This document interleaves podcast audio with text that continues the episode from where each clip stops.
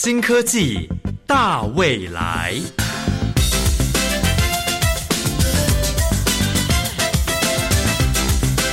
科技的进步让你看得见未来，深入浅出的介绍让你听得懂科技。欢迎收听由谢若楠制作、吴宜佳主持的《新科技大未来》。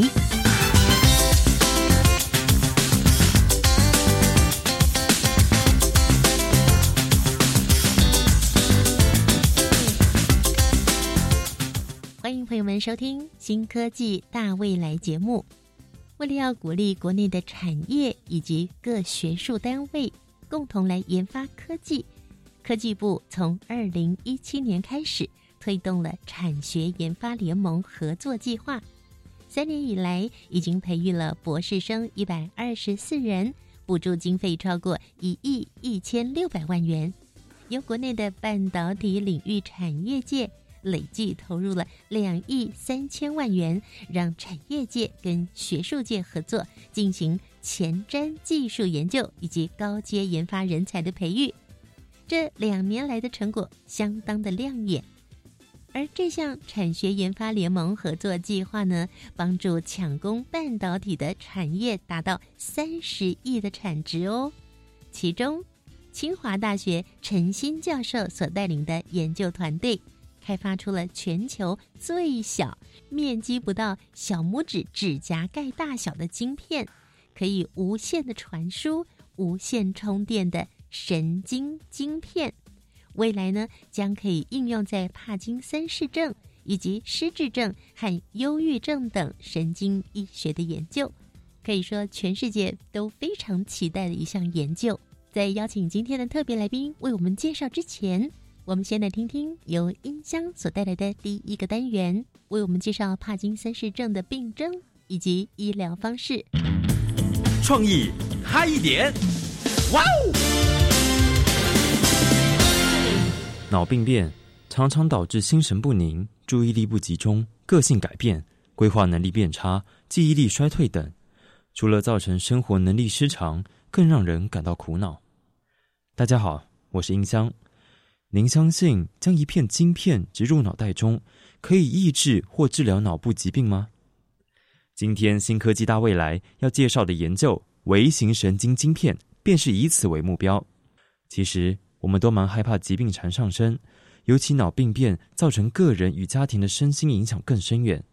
今天邀请到三军总医院神经科主任宋岳峰医师，让我们在谈论微型神经晶片前。先来认识难以治疗的脑病变。呃，各位听众朋友们，大家好，我是三军总医院神经科宋岳峰医师。主任你好，哎，你好。像医学进步的今天呢，还有哪些是没有办法治疗的脑部疾病呢？就是说，我们现在虽然说医疗呃非常进步哦，可是还是有一些呃脑部的病变没有办法有效的一个治疗啦。哦。那其实最常见的就是一些像脑部退化的一些疾病啊。那还有一些跟基因有关的一些遗传的一些脑部的病变哦。那像我们有时候很严重的一些脑部的外伤啦，或是比较恶性的脑部的肿瘤啦，哦，或是一些一些比较特殊的感染，以目前来讲也是没有办法做一个很有效的一个治疗。这样是是大部分的脑部疾病都不太容易治疗吗？也不是说大部分，就是说我刚有提到一些像神经退化性的脑部病变来讲，目前来讲。我们有一些药物都只是一些症状的一些治疗，它没有办法真正的有效的去治愈这样子。哦，不一定能够根除。对对，我们这集的主题叫做微型神经晶片，是把晶片植入到脑袋里面。嗯，听说这个研究也是主要是针对帕金森氏症。嗯，那想先请问教授，就是帕金森氏症是什么样的病啊？哦，帕金森氏症哦，或者是有的人讲帕金森氏症哦，其实都是同一个疾病。哦，他是在一八一七年哦，其实已经有两百年前了。那一个英国的医师叫詹姆斯巴金森哦，他有记录到六位病人的临床症状哦。那这些病人就是有一些颤抖哦，不由自主的颤抖。那尤其是在休息的时间哦，会更特别的明显。那还有一些动作缓慢啊、僵硬啊，还有一些步态不稳啊，哦，那平衡失调这些状况，那。我们后来就把这个病哦定定名为叫帕金森症。那这个病它主要是我们最第二常见的神经退化性的疾病哦，仅次于我们阿兹海默症了。那它在大脑的一个中脑黑质的地方哦，它主要是一个多巴胺神经哦的位置，那个地方的神经因为退化了，让我们的大脑多巴胺分泌不足哦，所以就会产生这些像。颤抖啦，或是像动作迟缓啊，那步态缓慢啊，僵硬啊这些症状是对。那跟阿兹海默症的差异是什么？阿兹海默症主要是影响到我们的认知的功能哦，病人可能有一些认知啊，一些行为的一些症状。那巴金森症主要是一些动作动作为主的一个症状。对，了解。所以阿兹海默症主要就是可能记忆力会退化什么的。巴金森氏就是肢体方面，主要是以他的肢体的动作、呃行动为主的一个表现。对，了解了解。从以前到现在，就是治疗巴金森氏症的方式是什么？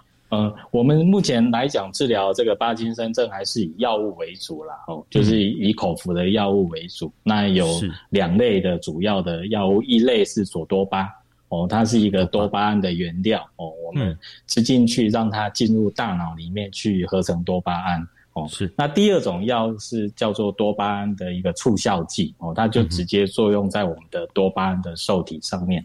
哦，这两个是目前来讲治疗巴金森的药物最主要的一个药物。对，哦，主要还是以吃药为主。对对。那对于一些比如说药物用久了之后会产生一些，呃，药物的并发症啊，哦，那或者是他本身疾病的。运动波动，我们讲的波动的现象，就是说有时候吃药吃下去，呃，药物的效果会出不来，那或者是说，就是很快会有一些开店关店的这些现象啊。哦，那这种病人经过评估，如果适合的话，他可以去考虑用这个我们讲的生脑电极刺激术这个手术的这个治疗，这样。嗯，对，这种手术是拿电极去电击脑部。呃，它其实。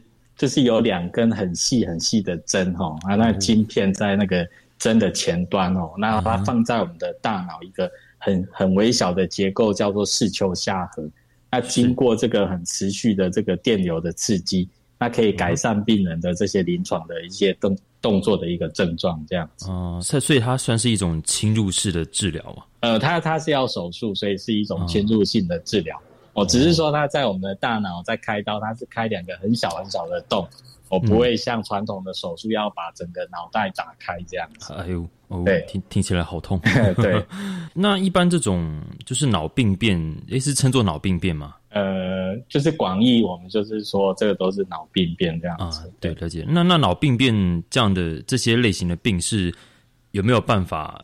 提早知道，就是自己身体可能会发生，或者是可以预防之类的。是，现在我们其实有很多，就是说不管国内外的研究，都希望也能够早一点，就是在还没有在真正有出现临床症状之前，就去有办法去侦测它了哦。比如说，我们可以用一些血液啦，哦，或是说我们像脊髓液，目前是有这些相关的研究在进行啊。那目前来讲。就是有一些迹象哈，如果就是各位听众朋友，你发现你有这些迹象，你就要特别注意哈。以如果以像巴金森病人来讲，如果你很早开始就有一些嗅觉的问题哦，比如说人家都闻得到味道，你闻不到哦，那或者是另外就是说有一种很特别的睡眠疾病，叫做快速动眼期睡眠障碍。哦，这个是什么样的疾病？就是说，像我们正常人在睡觉、在做梦的时候，哈，虽然，诶你做梦你手脚不会乱挥舞啊，哦，可是如果有这种叫快速动眼期睡眠障碍的病人，他就会身体的肢体跟着梦境这样子随意的挥动啊，哦，那有这种现象的话，就要特别小心，因为这种疾病目前来讲跟巴金森的关联很高，哦，如果你有这种疾病，未来得到巴金森的风险是非常非常高的。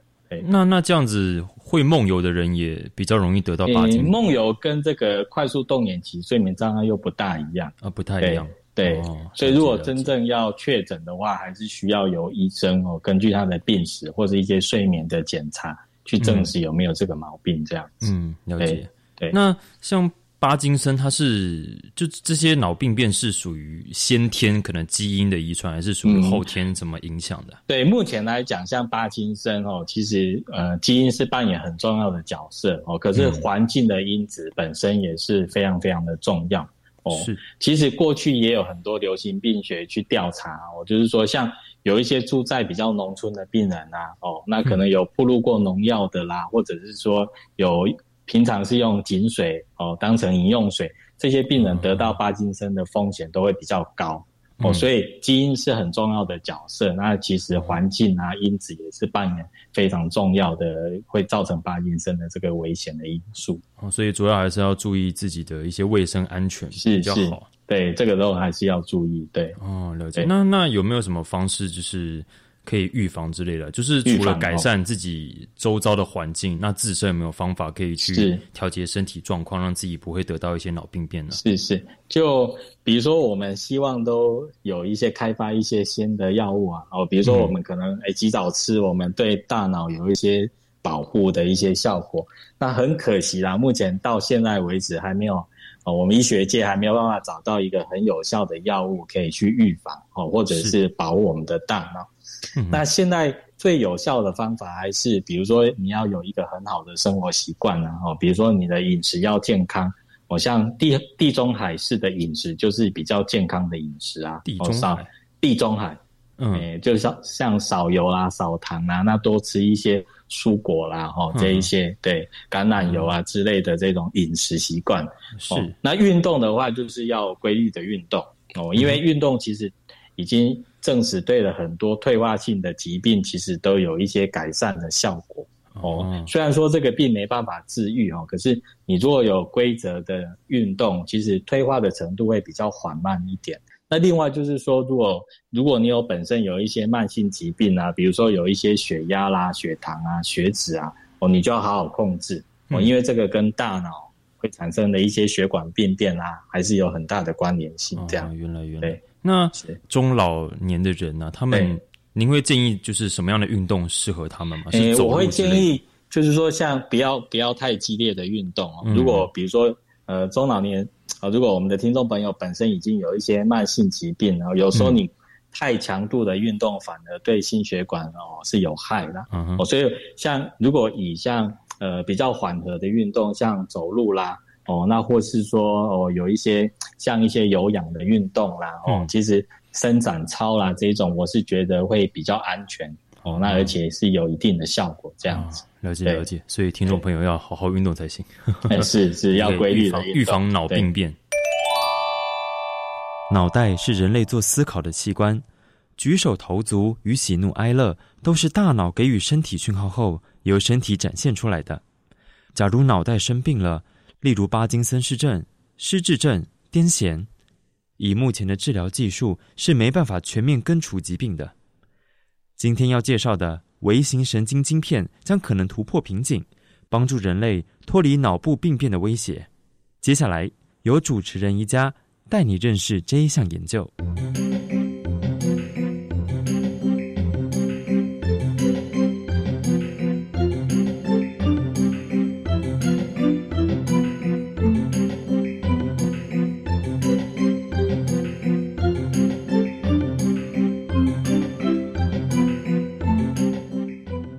的微型神经晶片实际上包含神经的记录、神经的刺激，还有无线的电力传输，还有无线的资料传输。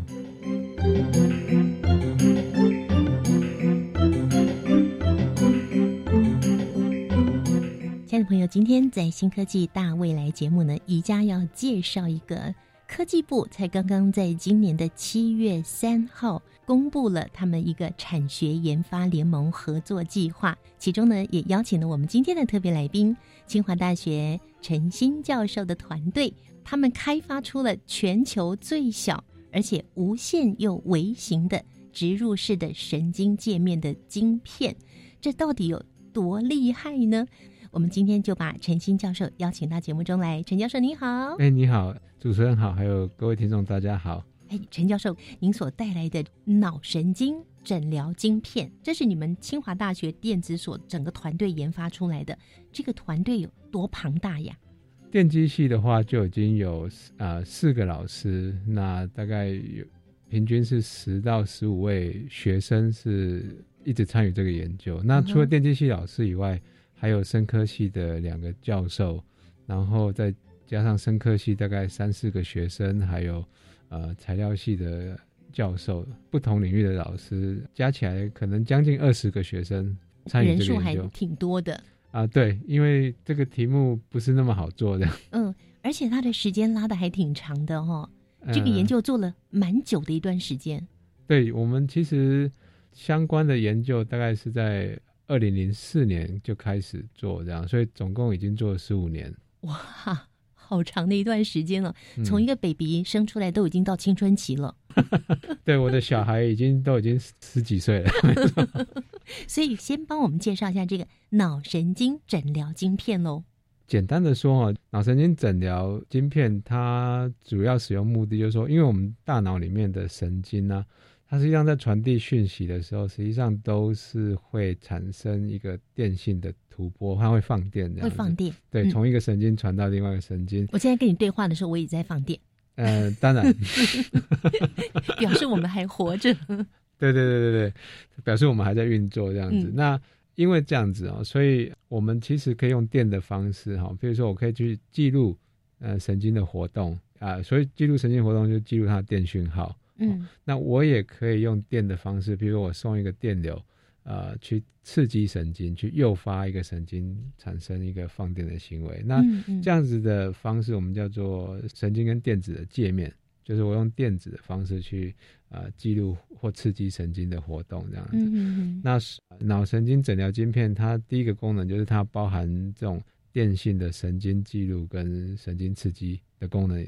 那除此之外，就是我们还把那个呃，因为它需要电嘛，这个晶片还是需要电，所以我们就把无线的供电的电路也整合在这个晶片里面。嗯，那因为它会记录神经的活动嘛，然后它记录的资料要传出来，所以我们就把无线的资料传输的功能也整合在里面。所以它啊、呃这个晶片简单的说，就是它整合了神经记录、神经刺激，还有无线的资料传输，还有无线的电力传输四个功能。哇，有这么多功能，那嗯这个晶片有多大呀？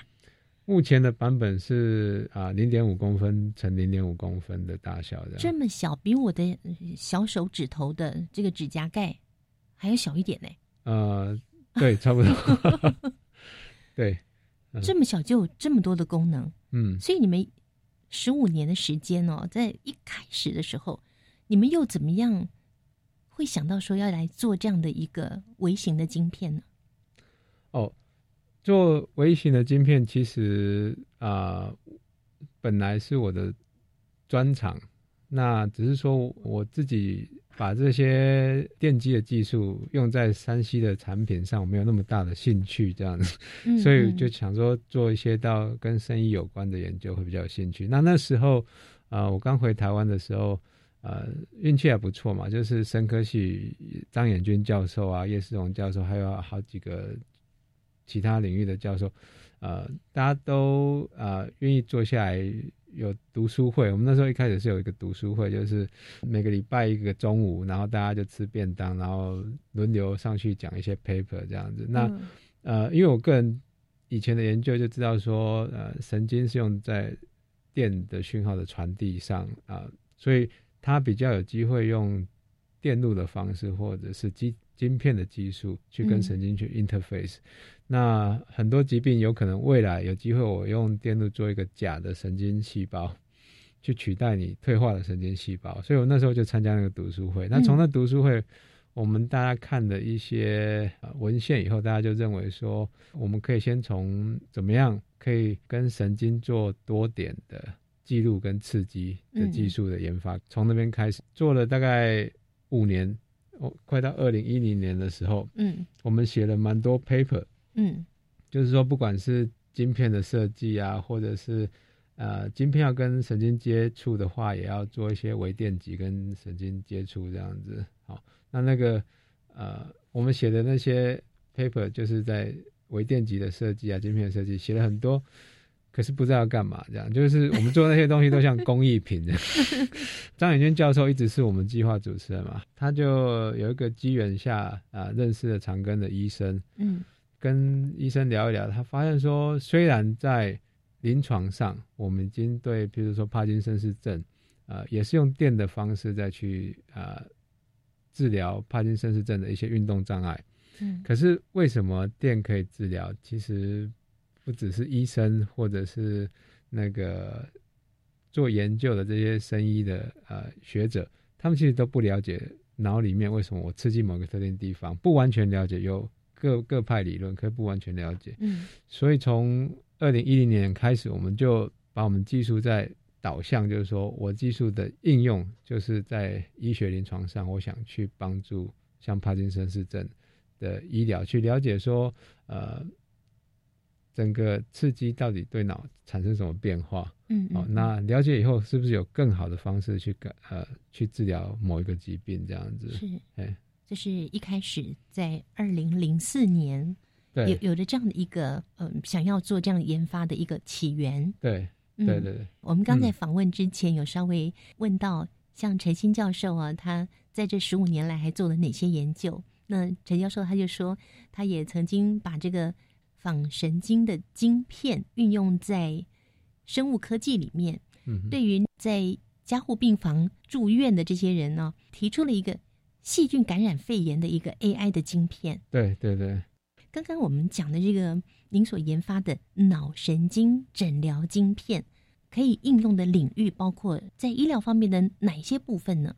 在医疗上的话，我觉得只要是跟神经相关的一些疾病的呃诊疗，其实都有机会用到。那我们做比较多是帕金森氏症啊，可是从文献上大家不难看到，就是说呃像呃失智症啊或忧郁症，其实未来都有机会用这种电的方式去调控你的神经，可能让你的神经的网络连接会稍微改善，然后嗯让你的神经不会有退化那么快，或者是会有忧郁的一些不是你想要的那种神经的运作方式。哦可能有机会用电的方式去调控。那这是未来，可是现在实际上除了帕金森氏症可以用电治疗以外，那像癫痫啊，或者是疼痛的控制，哦，譬如说，呃，我刚刚跟主持人有讲过说。三分之一的人应该是有机会是因为癌症最后过世这样子。嗯那癌末的疼痛的抑制，现在大部分是可能还是用吗啡那些对，那其实疼痛现在也可以在临床上用电刺激的方式去抑制它的痛觉这样子。你也研究这一块吗？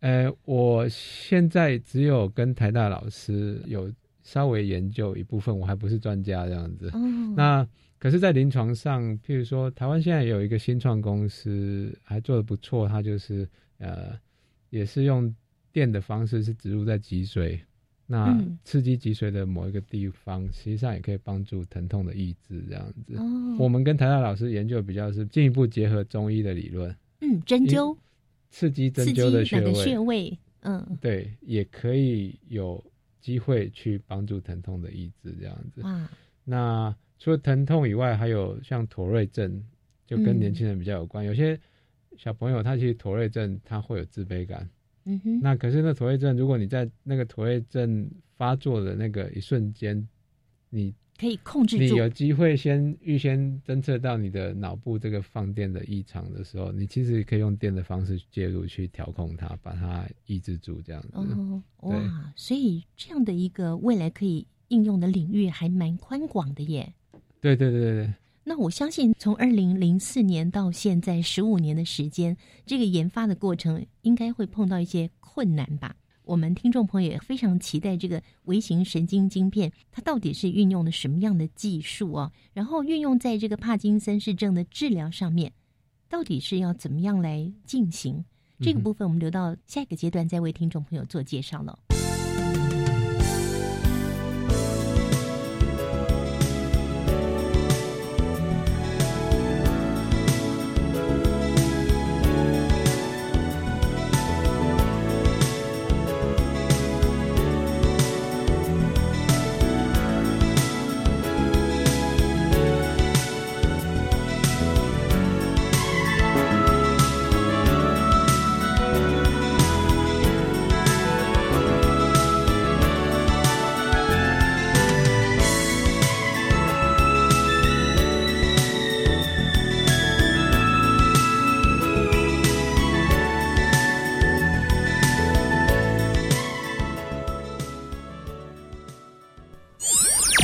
座和心理测验，哪一个可信度比较高呢？蛋糕不好吃，居然是因为蛋没有打好。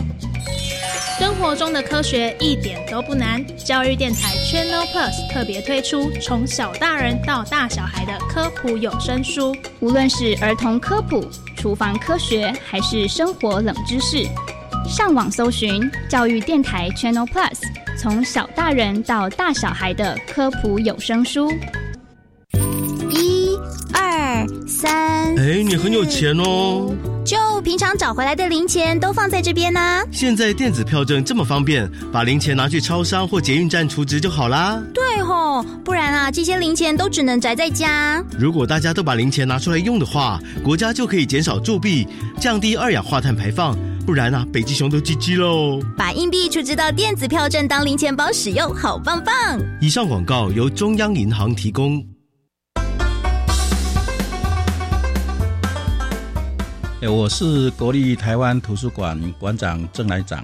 我们在这个礼拜，也就是十一月三十日礼拜六，还有十二月一日礼拜天，在中和的四号公园，也就八二三纪念公园，举办一百零八年度的台湾阅读节活动啊！欢迎各位朋友来参加。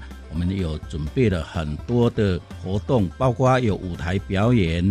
还有阅读市集以及一些大师的讲座哈，呃，活动的主题叫做“阅读不设限”哈，乐学无距离，欢迎大家来，有很多精彩的活动，可看可听可实际操作，非常有趣，欢迎各位。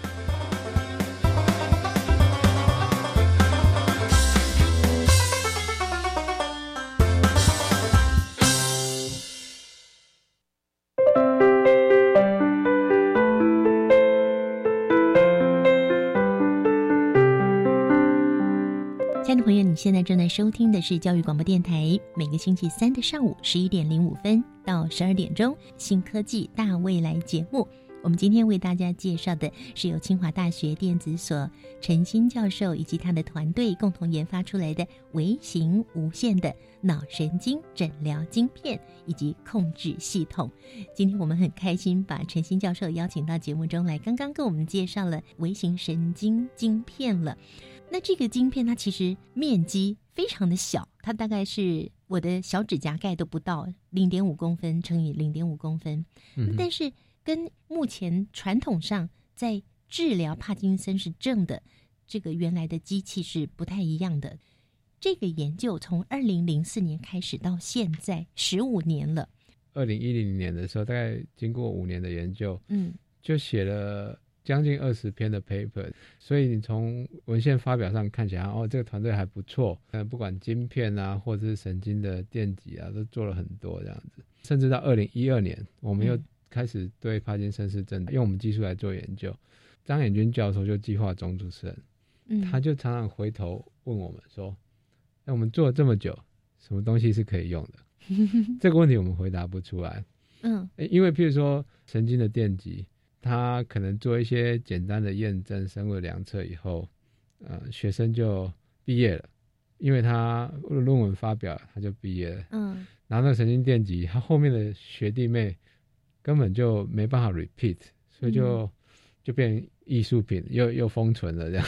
哦，这样很可惜。对，晶片也是有类似的情况，就是说，可能前一届的学生他把一些功能都已经设计好、验证完以后。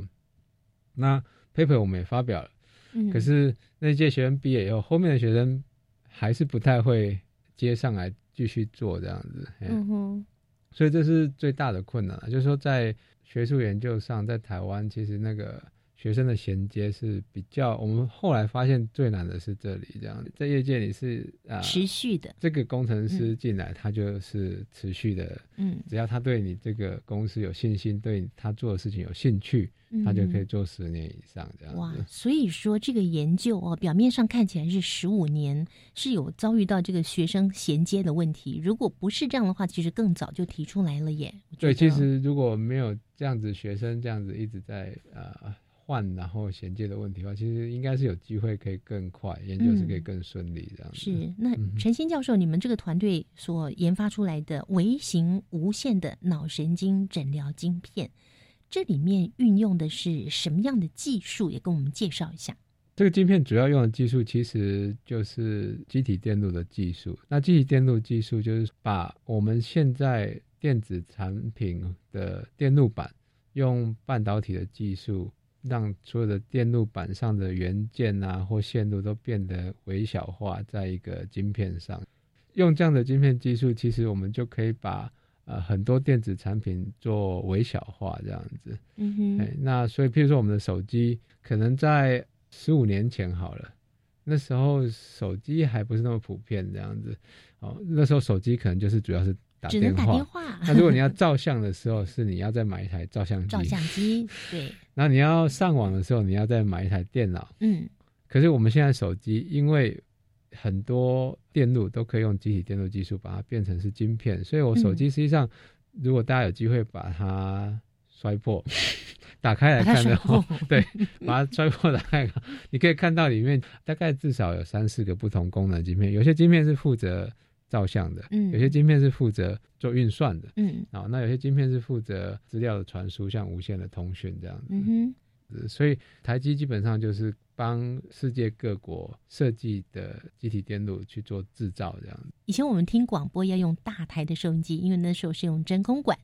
后来就变成电晶体跟电子电路，对对，现在就变得更小，叫做机体电路。哇，就是这样，晶片这样一路，我这好几十年的发展。对，嗯，您这次提出来的脑神经诊疗晶片这么的小，只有零点五公分乘以零点五公分，又有这么多的功能哦。嗯哼，它跟我们现在我们用来治疗帕金森氏症的，原来就有一个要放在我们脑部跟。我们身体植入到身体里面的那个电池体积上差很多哈。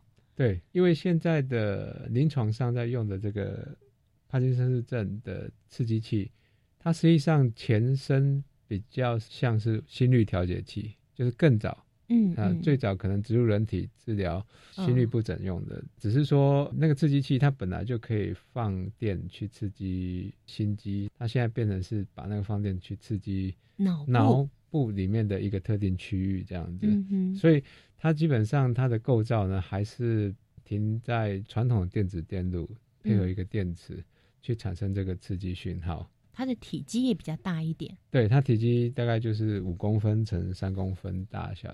你们是零点五哦，十倍以上哎，啊，差不多。对，除了大小的改变之外，那在实际应用上还有哪些影响呢？实际应用上的话，就是说如果用目前临床上的刺激器，它因为有电池嘛，嗯，那电池大家都有在用手机，所以知道说，即使这个电池可以充电，大概充电次数五百次以后，就看你用的频繁次数，五百次，有些人是一年，有些人是三到五年这样子，这个电池就还是电会充不进去，就要更换，报销了。对，所以用电池的啊，第一个问题就是说，你在植入以后，嗯，这个刺激器其实大概。平均是五到七年啊，就有需要再动手术一次，再去把它呃替换掉，就等于是把整个刺激器用手术的方式把它取出来，然后换换另外一个植入，所以对又要动一次小刀了。对，所以对那个呃病人。病患来讲，其实尤其啊这些神经退化疾病都是年纪比较大的嗯，其实还是一个比较不是那么方便的事情，这样就是在受苦一次，而且呢又增加一个危险。对，还还要再多付一次钱这样。它的原理并不是说把这个刺激器拿出来帮你，只是更换电池，它是等于是整个刺激器换掉，嗯，所以是换一个新的给你这样子。那相比较之下，你们的呢？那你们研发的要怎么怎么放到我的脑子里呢？我们的设计的话，因为晶片可以做无线的电力传输，所以我们真正需要植入的部分就只有晶片。就刚刚讲说跟指甲一样大小，嗯，然后配合一个线圈，那线圈大概是两公分到三公分的直径这样子。那线圈可以是呃软性的，所以它晶片跟线圈整个整合在一起的话，它是可以薄薄的一片，呃，不会超过我们的名片大小，就可以呃放在我们头皮下跟头骨之间这样子。就是还是要动个小手术，对，放在我们的头皮跟头骨中间。对对对对，嗯，植入在头皮跟头骨之间这样子。哦，那晶片就可以透过线圈，可以去无线的呃接收电力。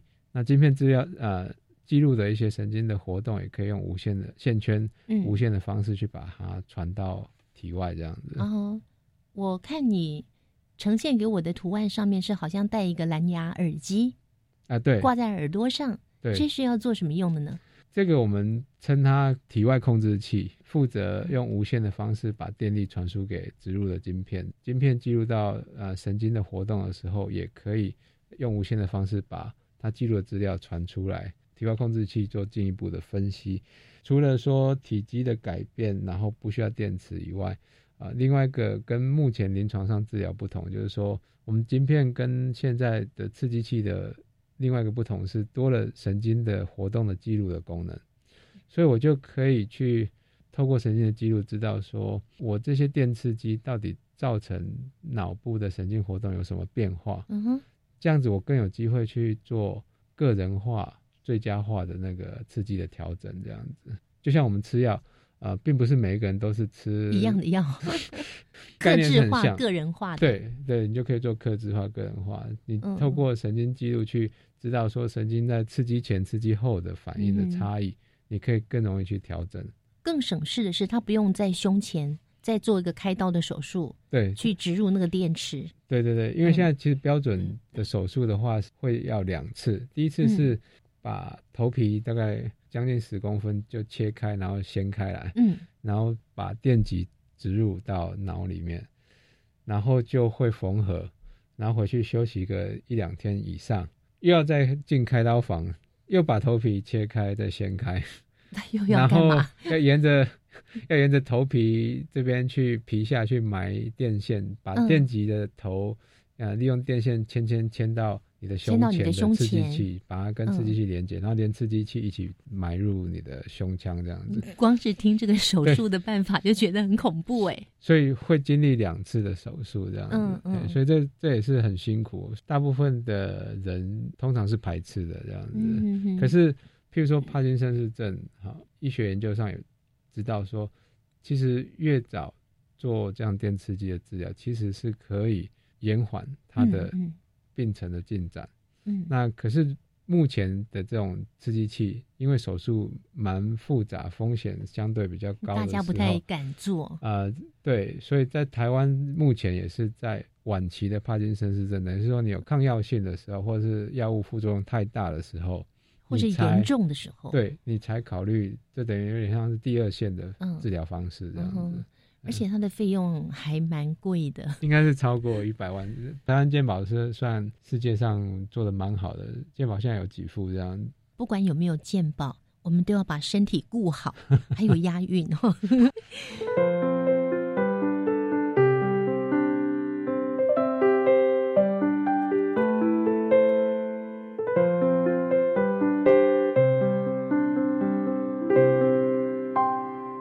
接下来，我想要请陈新教授帮我们用举例的方式，让我们了解这种微型无线晶片它运用在帕金森氏症的治疗。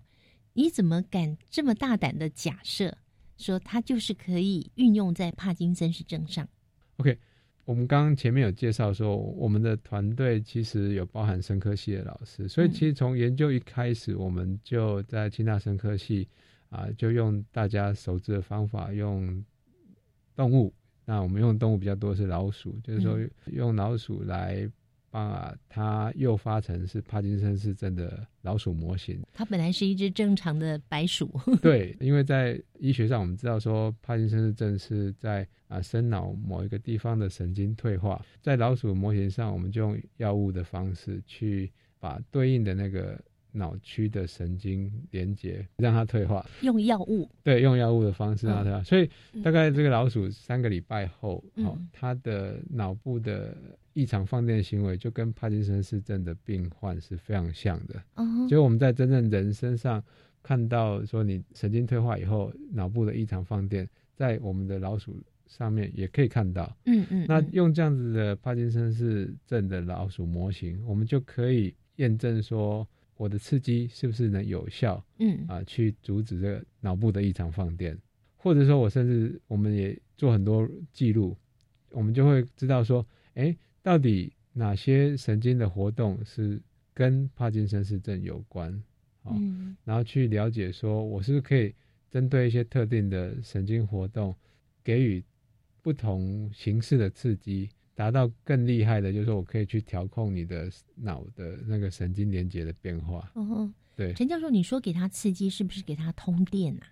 哎，对，嗯，是算给他就是电流。有一个电流注入到脑部的特定区域，也是很微量的吗？算微量，在老鼠身上大概是几百 micro，micro 是微微安培这样子，是我们人的表皮都没有办法察觉的，不容易察觉，不容易察觉。对，在临床上，在人的治疗上，那个刺激的电流，嗯，大概会是老鼠身上的很多倍十倍到五十倍。现在的临床上的电刺激器啊，它只有刺激的功能，所以它嗯植入以后，它是一直刺激。嗯哼，那它一直刺激的话，它持续的刺对，激，它是持续的刺激，没有，除非那个病患自己想要把它关掉，不然它就是一直固定频率一直刺激。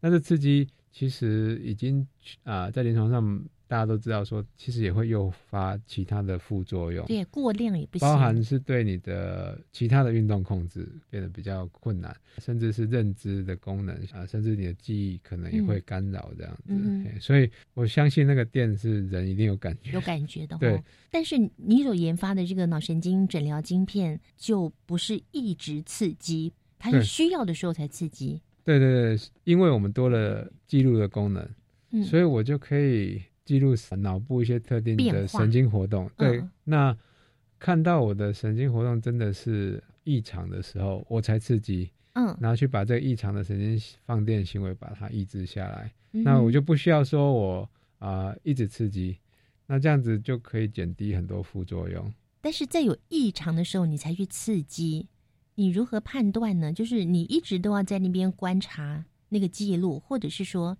在这个城市设计里面，嗯，它就有这样的一个设计，一出现异常，它就会丢出一个刺激。呃，应该是后者没有错，嗯。就是说我们的系统设计就是要用大家现在很热门的 AI 演算法，嗯，等于是嗯。说我有一个 AI 的演算法随时在 monitor 这个神经的记录讯号，嗯。当它出现异常的放电的时候，我的演算法可以自动侦测，嗯，然后才自动去启动刺激的功能，这样、嗯这样子就可以啊、让它做自动化，哦。等于是我看到晶片记录到异常的神经放电，嗯。我的 AI 演算法自己侦测到，然后刺激就自己启动，那必要的时候它才启动，这样子。嗯哼，嗯，那它启动之后，什么时候会停止呢？这是很好的问题。我们现在研究上看到的是说，其实可以用大概几个脉冲，那每个脉冲可能都只有零点二秒，不到十个哦脉冲就可以有效把异常放电抑制下来。不到两秒哎、哎，没有错，你数学很好。你刚刚零点二乘以十啊，对对对，大家就可以感觉到说，啊、目前的治疗没有用这种自动侦测，然后啊、必要的时候才刺激的方式。目前治疗是持续刺激的时候，嗯刺激的那个电量在脑里面是太太过量了是比。现在真正如果你有办法做这种自动控制的话，嗯，是多很多的。对，差别很大。嗯，哇，所以你们在被实验的老鼠身上看到了什么呢？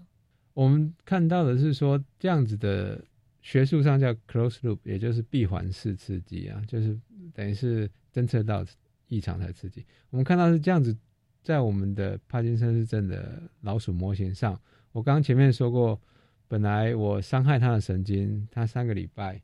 它就会变成是一个标准的帕金森氏症的老鼠老鼠，嗯，它的脑部就会有那个你在人身上也看到异常放电。可是如果我用这样子闭环式刺激，看到有异常放电才刺激，嗯而且是针对一个特定重要的呃异常放电讯号哦，我才刺激。我们看到是我们的老鼠，大概每一组都至少做五六只以上。我们发现说，它可以从三周变成六周才发病。哦，等于它发病的时间拉长了。对，就目前做到六周，还有没有继续下去？有机会，其实已只是。那个学生又毕业了。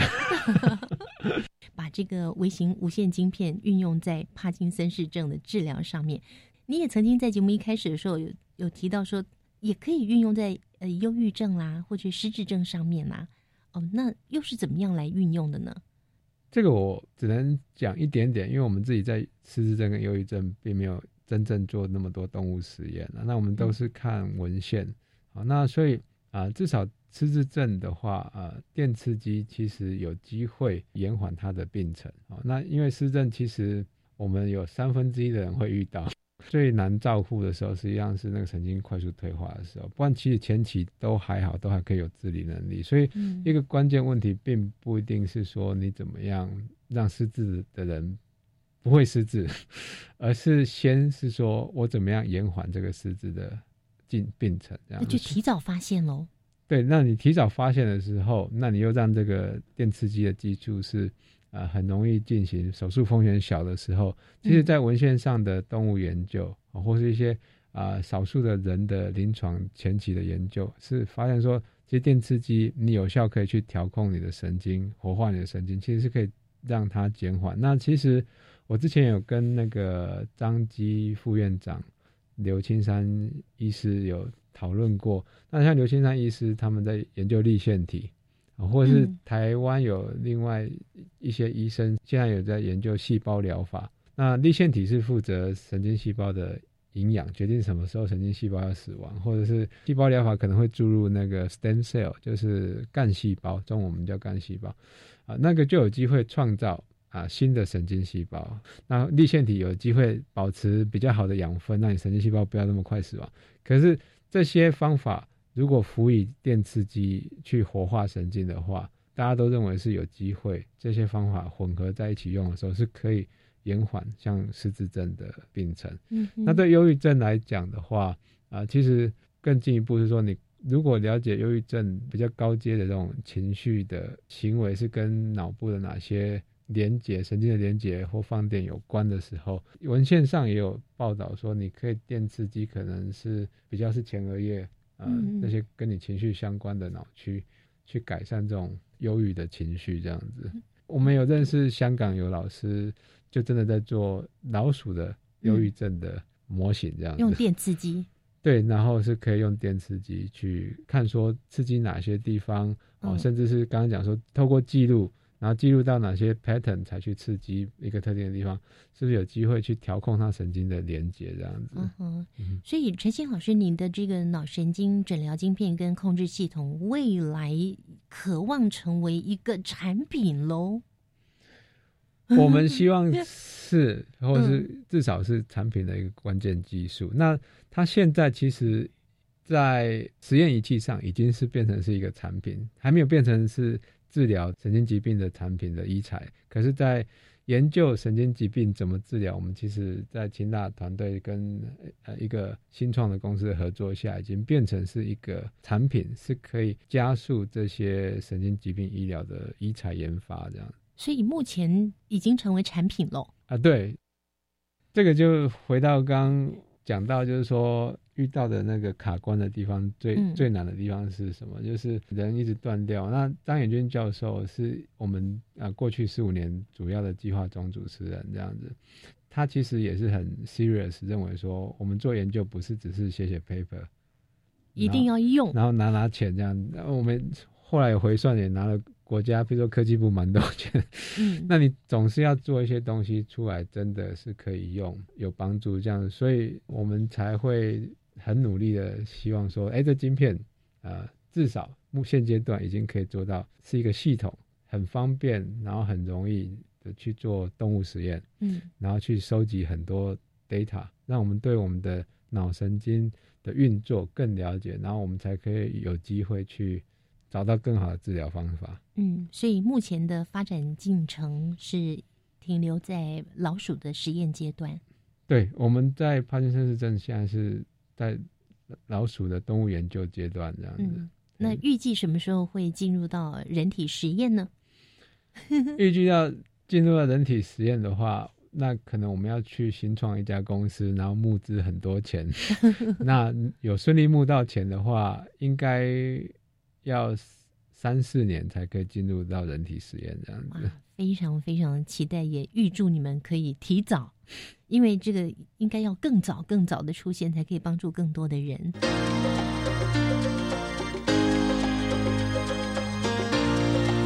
科技好生活。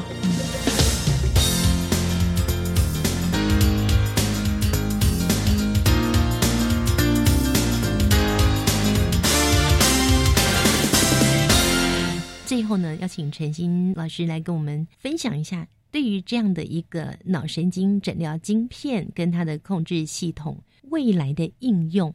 因为它是可以很方便的去记录或刺激我们的脑里面神经不同区域。哦，我们认为第一个最重要的应用是神经科学的研究。跟新的医疗方法的研究的，因为我们其实人主要所有的行为是由神经系统在控制的，包含甚至情绪、思想这样子。所以它的未来第一个应用就是更了解我们的脑跟神经。第二个当然就是我了解以后，就是去用电或者是其他的方式去改善这些神经疾病的医疗，不管是帕金森氏症啊、妥瑞症啊。忧郁症啊、失智症啊等等这样子，或甚至其实现在瑞士有个团队也积极在做，就是说车祸脊髓受伤的病患，他其实只是脊髓那边神经讯号无法在受伤那节继续往后传，我们可以用一个晶片在前面感测讯号。另外一个晶片在后面接收讯号，继续刺激，可以把脊髓的那一段讯号重新把它连接起来，这样在未来都是有可能的。这样，嗯，因为很多脊髓受伤的人可能就全瘫，对啊，或者是只有一半的身体可以自主，对，尤其是年轻人，这样的技术也都有机会帮忙。这是我们对未来的期待啊。对，那这项研究后续还会继续做怎么样的发展呢？后续的话。会开始跟国际上的医生，尤其是帕金森氏症相关的医生合作研究，然后用我们现在已经做好的这些晶片技术，再加上动物实验的仪器，啊，去真正的看有没有机会，我们把这些技术进一步推广到变成是医材去治疗神经疾病这样刚刚您说它目前已经成为产品。对，那是用来帮助动物实验的进行，但是下一步就希望它真正能够用在我们人的身上，成为一个医材。对，对啊，这算是我们的梦想也是我们大家共同的梦想。预祝你们提早能够完成这样的梦想，救助更多的人。嗯，谢谢谢谢。今天非常谢谢清华大学电机系的陈鑫陈教授来跟我们做这样的说明，让我们对于微型无线的脑神经诊疗晶片与控制系统多了一份了解。谢谢陈教授。好，主持人谢谢。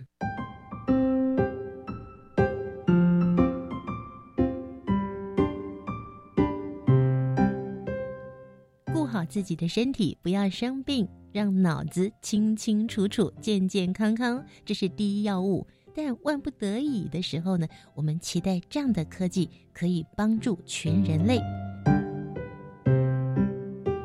在今天节目最后呢，我们来听听下个星期要上场的新科技。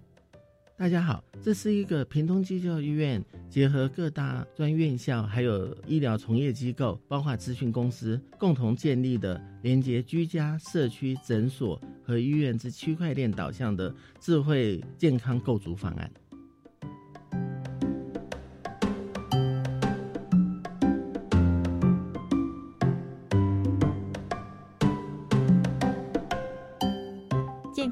再是个人的问题。我们需要利用科技结合社区，共同来维护大家的健康。下个星期我们邀请到的是屏东基督教医院生命伦理及社会医学中心的主任蔡笃坚博士来为我们做介绍。